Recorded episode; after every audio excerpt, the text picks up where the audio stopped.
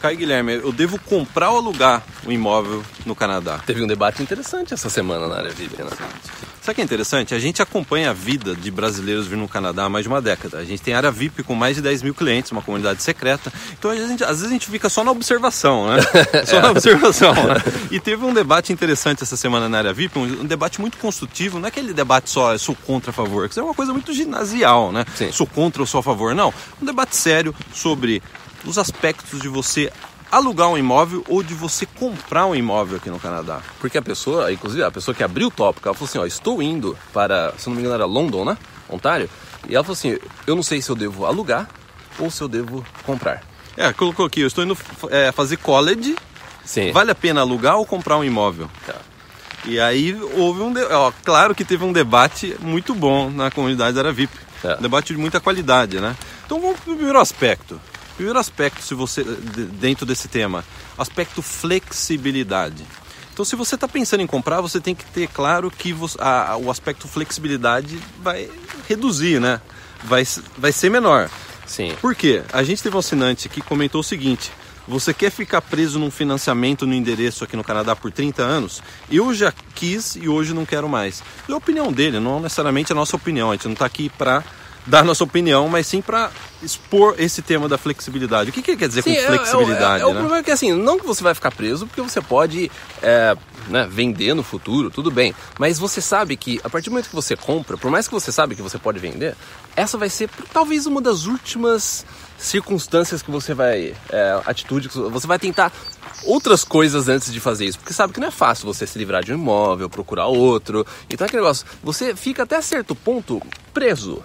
Porque você vai tentar outras alternativas. Às vezes você vai evitar um emprego é, que às vezes está um pouco longe, porque ficar fora. Você não vai vender a sua casa só para conseguir um. Mudar né, de emprego. Mudar de emprego, né? Você vai ficar É. com a sua casa e vai se sacrificar no trânsito, é isso Sim, é. que acaba acontecendo. Sim, é. né? O, o, o, o que me chamou mais atenção, até a hora que, na, na abertura do tópico, é que essa pessoa tá vindo com, como estudante. Aí, aí é complicado. Como estudante, você já comprar alguma coisa, aí já é mais complicado. Sabe, porque às vezes você não conhece o local, você precisa. Vamos, vamos vamos. Vo- Você precisa é, conhecer a região, você precisa dessa mobilidade que nem você estava falando para você ainda é estudante, você vai conseguir um emprego, sabe? É, você precisa estar mais livre, mais leve para você poder é, realmente não ter limite nenhum na hora de você conseguir um emprego, você tentar uma outra região, sabe?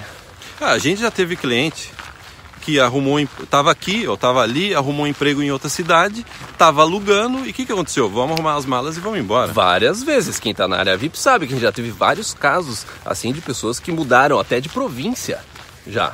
E aí Hã? o que acontece? Se você comprou o imóvel, você vai pensar uma, duas, três vezes antes de vender o imóvel por causa do emprego que você nem sabe se você vai se adaptar ao emprego, não é verdade? Exatamente. E sabe qual que é o problema também? Além desse negócio de você, até utilizando aquele negócio de você ficar um pouco mais preso, a gente sabe que é, se você tem filho, por exemplo, vai estar ligado com essa questão de escola também. Entendeu? Então você tem que pensar muito antes de você é, tomar esse tipo de atitude, principalmente quando você está chegando aqui como estudante. É, exatamente. Então, é, até o aspecto número dois desse vídeo é falar sobre localidade, né?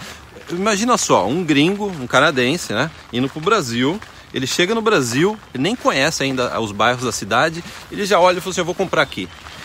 Ele pode acertar, às vezes ele pode acertar, fazer uma boa compra, mas a chance dele comprar num lugar que ele não conhece, ele não sabe dos aspectos negativos, ou ele não sabe que existe um lugar melhor, não é grande? Sim. é. Então vamos aplicar para o brasileiro que chega aqui no Canadá. É. Por melhor que seja aqui no Canadá, eu acho arriscado, do ponto de vista assim, de probabilidade. De você chegar aqui e você acertar sem conhecer a cidade, sem conhecer a província, sem conhecer melhor o Canadá, você já bateu o martelo e falou assim, é aqui que eu quero morar. Porque nos aquele negócio, se, anos, vo- é, se você decidir que você vai comprar, você tem que antes pesquisar muito as regiões onde que você é, vai morar. Você vê é, como é que está o crescimento da região, quais são as, é, os developments, quais são os as mudanças que estão por vir nessas regiões, o que, que vai, vai ter metrô no futuro nessa região ou não, sabe? Que tipo de empresa, é, qual, qual que está sendo a reurbanização da área que você está comprando. A gente vê, né, projetos e projetos, a gente anda na rua e a gente vê, ó, essa área aqui, ó, daqui dois anos, olha como é que vai estar. É.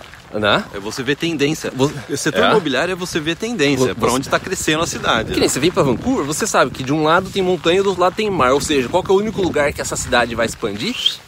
Subir. Pra cima ou... É, não, exatamente. Ou para ci- baixo, acho que vai ter inder- in- indoor building. Exatamente, pra cima ou pro leste aqui, pra essa região depois de Port Coquitlam, Surrey, é, Abbotsford, Langley. É, você tem que conhecer tudo isso pra você poder to- tomar né, uma atitude melhor. E até, acho que é até importante linkar com essa questão quando eu tava falando de filho, é porque é assim, depende da idade do seu filho, seu filho, vamos supor, ele vai para um, ele vai fazer um college, você já tem um filho já 10, 15 anos e depois vai pro college. Quais são os colleges na região?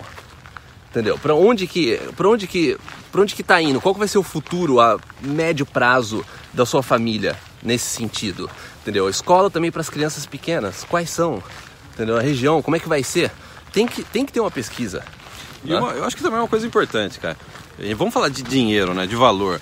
Existe uma grande diferença entre o valor de uma casa na região de Vancouver e no interior do Canadá, ou em outra província, como por exemplo do outro lado do Canadá. A minha esposa tem uma colega que morava em Vancouver, era dona de um apartamento no centro de Vancouver, vendeu o apartamento, o marido conseguiu um emprego em Halifax. Eles se mudaram e ontem, curiosamente, ela, ela conversou por telefone no trabalho dela com ela, né? Com essa mulher. E ela, e ela- perguntou: e aí, estão gostando? Ele falou assim: "É, a gente vendeu o nosso apartamento em Vancouver, comprou uma casa e ainda sobrou dinheiro. Ainda sobrou dinheiro, ainda sobrou uma boa poupança, já, vai, é, o, já é, o, é o aposentadoria deles. É, até um- algo que você às vezes pode levar em consideração é aquele negócio, ah, eu tenho, eu tenho um dinheiro aí para comprar uma casa em Vancouver. Bom, 600 mil, cara. Você fala assim, ó, 600 mil. é, pra você colocar de down payment e pegar ainda um financiamento. Um financiamento. Sabe o que você faz? Você pegar em Halifax, você compra três unidades lá, você já tem até uma renda. Já Já, tem tem, um até um investimento já. É, mas eu falei, eu não vou sair de Vancouver porque eu tenho emprego aqui, eu já financei uma casa aqui. É. Para pra pensar, uma casa aqui, 600 mil, vamos colocar 600, ó, tô sendo bonzinho, Você hein? tá sendo muito bonzinho. Tô sendo bonzinho, eu sou uma pessoa bonzinha, né, cara? Sabe, né? 600 mil. Em Halifax você compraria três apartamentos de 200 mil. Assim, É. tô arredondando, né? Claro que varia muito o preço de imóvel, né? Sim. Você compraria três apartamentos. Então não é algo pra você, você que tá aí no Brasil, ou você que tá chegando agora a pensar sobre isso. Mas normalmente, com o valor de uma casa em Vancouver, você compra três em Halifax. Em três em Halifax. Você compra né? três. Então, pessoal, a gente não tá aqui para fazer uma discussão simples e dizer, não, é, é melhor comprar, é melhor. Dep- a gente, é, tem um contexto. Exatamente, né? é porque às vezes a pessoa fala assim, não, eu tô em Vancouver, não sei o que, porque eu ganho melhor aqui, não sei o que.